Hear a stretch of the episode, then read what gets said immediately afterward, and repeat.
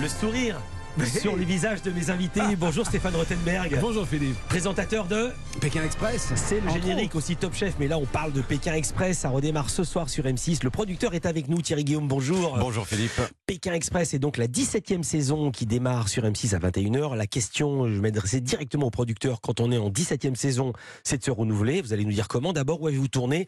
Pékin, c'est fini. Où serez-vous cette saison oh, Ça fait longtemps que Oui. Pékin c'est fini. Je sais, mais ça s'appelle toujours Oui. C'est comme le Dakar. À Exactement. Dakar. Donc cette année, on a choisi de retourner en Amérique du Sud, où on a Mhm. déjà été plusieurs fois.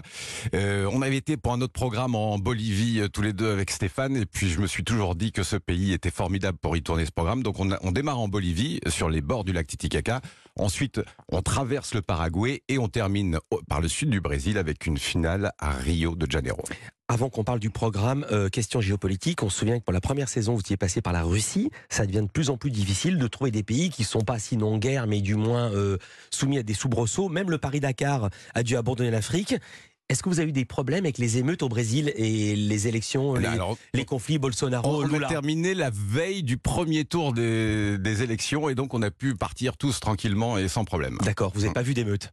Non. Mais vous vous posez la question chaque fois que vous lancez une nouvelle saison. Évidemment, c'est la première chose, la sécurité pour l'équipe, les candidats, etc. Alors vous visitez des endroits sublimes, euh, Stéphane, votre plateau de lancement fait rêver. Vous êtes sur le toit d'un 4x4 qui roule en plein milieu de nulle part. C'est pas c'est pas comme si vous étiez posé nulle part, c'est que vous roulez et vous êtes au milieu de nulle part à perte de vue. C'est un presque une notion mathématique. Vous étiez où? Alors sur le désert du sel d'Uyuni, le salaire d'Uyuni, c'est l'un des plus beaux endroits du monde. On y était allé il y a 15 ans. On a retrouvé des autocollants Pékin Express sur les camions locaux qui dataient de Oh, l'époque. me fait peur, j'ai cru y traînez par non, terre. non, complètement passé par le soleil. Non, c'est l'un des plus beaux endroits du monde. Pour moi, c'est une fulgurance. C'est un désert du sel gigantesque à 3300 mètres d'altitude. Au fond, on voit la cordillère des Andes. Euh, magique, magique. Et alors, l'hiver, lorsqu'il est mouillé, il y a des reflets. C'est absolument magique. Pourquoi vous êtes tourné en hiver? C'était un choix ou c'était par rapport à la diffusion sur M6 Non, en fait, par rapport à la diffusion, on a toujours à peu près la même fenêtre de tournage, qui est plutôt la fin de l'été, et donc on adapte nos, nos choix de destination en fonction de cette période de mais tournage. pas en fonction de la météo. Je vais en parler parce que tout le monde se pèle dans cette émission. Alors, c'est sûr. hein, Ouais, ça et on était parce mouillés, on était d'habitude, mouillés ils crèvent de chaud, mais là, Ouais. ils se pèlent. Ah. Alors, il faut dire, euh, l'été chez nous, c'est l'hiver chez Exactement. eux et vice-versa. Et c'est haut la Bolivie, c'est haut. Il s'agit toujours de parcourir 10 000 km avec un euro par jour, mais comme chaque année, du point de vue de la mécanique, il y a une nouveauté qui donne son titre cette fois à la saison, le choix secret. Expliquez le principe. Alors je vais essayer d'être simple et clair pour tout le monde. D'habitude dans Pékin Express, le binôme qui est dernier choisit parmi les autres binômes qui il veut euh, affronter pour le duel final qui est éliminatoire. Et cette année, euh, ce binôme ne sera plus le seul à choisir puisque tout le monde va pouvoir voter. Et donc d'habitude le dernier choisit plutôt un binôme faible. Et ce choix secret va sans doute provoquer des, des alliances, des stratégies parce qu'ils vont plutôt avoir envie de désigner le meilleur binôme Dites qui est pas là. sans doute, parce que dites pas va sans doute, parce que vous avez vu l'émission, déjà du teaser. Philippe. Mais vous savez évidemment ce qui va se passer. Il y a aussi la roulette infernale. Oui, la roulette infernale. Alors ça fait partie des multiples règles qu'on invente. C'est Stéphane plusieurs fois pendant la course va tourner une roulette un peu comme la roue de la fortune. Ouais. Et puis sur cette roulette, il y a des symboles et qui va obliger les candidats à faire du stop, soit en chantant par exemple ou en silence, etc., etc. Euh, comme d'habitude, les candidats vont apprendre ces nouvelles règles en cours de route. Oui. Ça serait trop bon. On leur donne pas euh, avant que ça Non, ils ne savent rien, ils ne savent pas où ils vont, ils ne savent pas ce qui va leur arriver. Ils savent même pas où ils vont. Non, non, non, non. non. Ah ben non. Non, Ah non, c'est le principe. c'est le principe. Alors, ils découvrent, bien sûr. J'avais oublié ça parce qu'on voit pas le début. Ah bah non. ils, Oui, oui, ils oui. entendent bien l'annonce dans l'avion. C'est pas comme rendez-vous en ils terre connaissent la inconnue. Alors, ils connaissent la ville d'arrivée, Ah, certes, mais d'accord. ensuite le parcours. Et Je quand de même. et voilà. Donc, euh, c'est c'est- non, c'est un grand mystère pour eux. Et Thierry Guillaume, qui a conçu les épreuves? Est-ce que c'est vous? Est-ce que c'est un format international? Comment ça se passe? Alors le jeu est un format international qui est adapté dans plusieurs pays dans le monde et puis il y a ensuite euh, une équipe qui travaille sur toutes les épreuves, qui en inventent de nouvelles.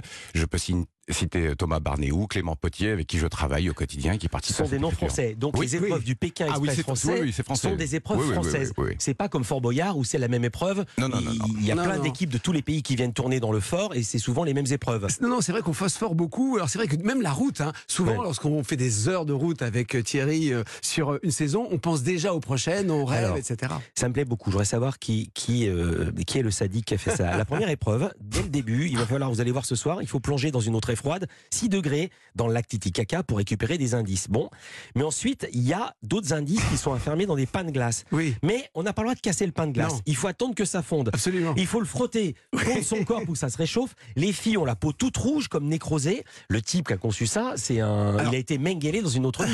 Alors, tout est de la faute de Thierry parce qu'il valide. Après, Ouais. c'est vrai que c'est une sorte de, de brainstorming général sur cette idée-là. Je ne sais pas d'ailleurs Thierry qui a eu l'idée. Euh, ça, ça, on peut le dire, on a vu ça ailleurs Voilà. euh, et on a Non, trouvé ça ça. très très drôle. Alors, il y a des candidats qui frottent la glace sur les mollets, d'autres sur le ventre, d'autres qui lèchent le pain de glace. Chacun sa technique. Et puis, il y a aussi une autre stratégie. Colette et Léa, la tante et la nièce marseillaise, se sont également vues remettre leur pain de glace. Et Colette n'y va pas par quatre chemins pour faire fondre son gros glaçon. Eh, Dans les, dans les nichons, il n'y a que ça. Putain, avec les airbags que j'ai, je vais les mettre dans les airbags. Il n'y a que ça. C'est gelé Pas grave, hein. La petite, elle rigole.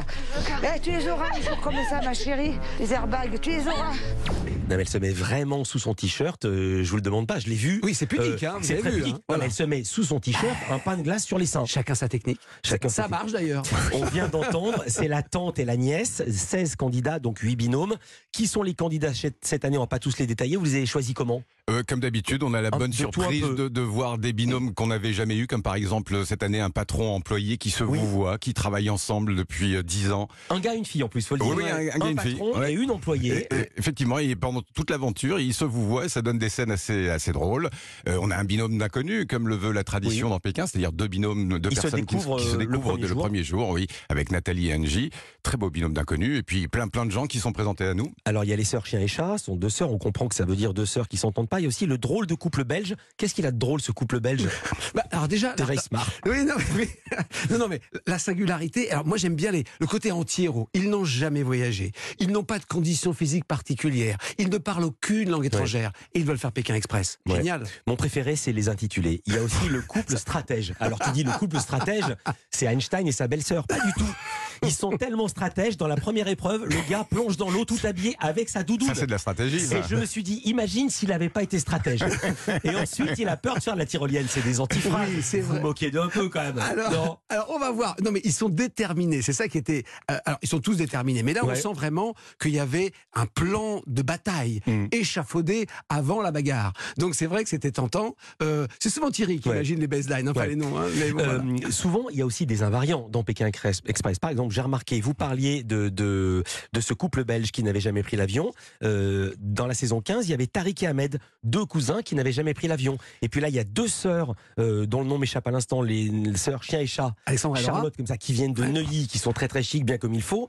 Et dans la saison 15, il y avait déjà Charlotte et Sarah, deux sœurs monégasques. Il y a des cases, il y a Non, non, des non, archétypes dans Pékin Express? Non, non, non. On, est, on se laisse toujours surprendre par les binômes qui Ah, viennent là, à ça nous. ressemble beaucoup quand même Oui, mais pour il y, une a- surprise. il y en a beaucoup d'autres qu'on n'a jamais vus. Il y a vrai, le patron employé qui se voit, etc. Donc en fait, non, non, il n'y a pas de case. On se laisse surprendre et c'est la joie du casting. Quand on lance l'appel à candidature et qu'on Ouais. voit ce qui arrive, c'est formidable. Et, et à l'inverse, Philippe, c'est vrai que c'est l'un des rares programmes qui a un énorme écart. On, a, on a des gens qui s'engagent de 18 à 80 ans. Il n'y a pas beaucoup de programmes de télé où il y a une telle variété de, de, de- de candidats. Par contre, c'est un binôme. Il y a très peu d'émissions de télé où on s'engage en binôme. Et là, c'est vrai que parfois, on a des gens qui se ressemblent, mais c'est souvent le cas dans la vie. On a bien vu. Et pour une fois, il y a des gens qui parlent bien espagnol. D'habitude, ils ne savent pas parler anglais. Ça m'a assez étonné. Ah oui, Savoir très- ce soir la 17e saison sur M6 à 21h. Merci beaucoup, Stéphane Rothenberg. Vous êtes le présentateur de ce Pékin Express et Thierry Guillaume, vous êtes le producteur. Merci, Merci, beaucoup. Philippe. Merci.